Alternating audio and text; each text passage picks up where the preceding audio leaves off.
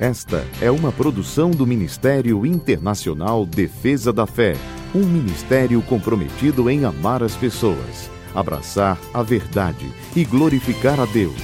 Para mais informações, acesse defesadafé.org. Oi, eu sou Camila Licurgo e venho aqui para apresentar o nosso devocional de hoje. A palavra de Deus nos diz em Salmo 16, verso 5: Senhor, Tu és a minha porção e o meu cálice. És tu que garantes o meu futuro. Quem é capaz de garantir o próprio futuro? A nossa garantia repousa no Senhor e na certeza da eternidade com Ele, pois o amanhã não é garantido a ninguém. Por isso, devemos encarar cada nova manhã como uma dádiva, um presente do nosso Pai. Cada novo dia é uma expressão da misericórdia do Senhor. Enxergar a luz do sol, ouvir o som de passarinhos cantando, saborear uma boa xícara de café, ter a chance de abraçar mais uma vez aqueles que amamos, tudo isso são apenas alguns motivos para sermos gratos. Não importa como imaginemos que o nosso dia irá se apresentar. Não importa os problemas e situações que teremos de enfrentar neste dia que se inicia.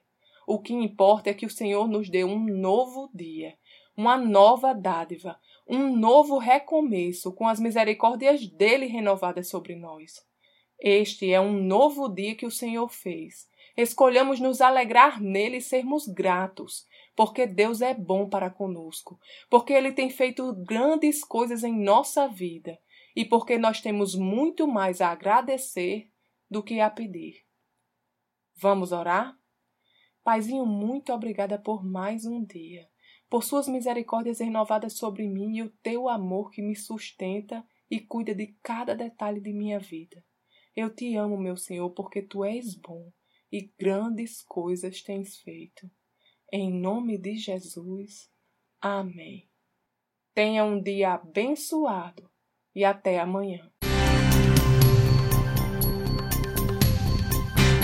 Essa foi uma produção do Ministério Internacional Defesa da Fé um ministério comprometido em amar as pessoas, abraçar a verdade e glorificar a Deus.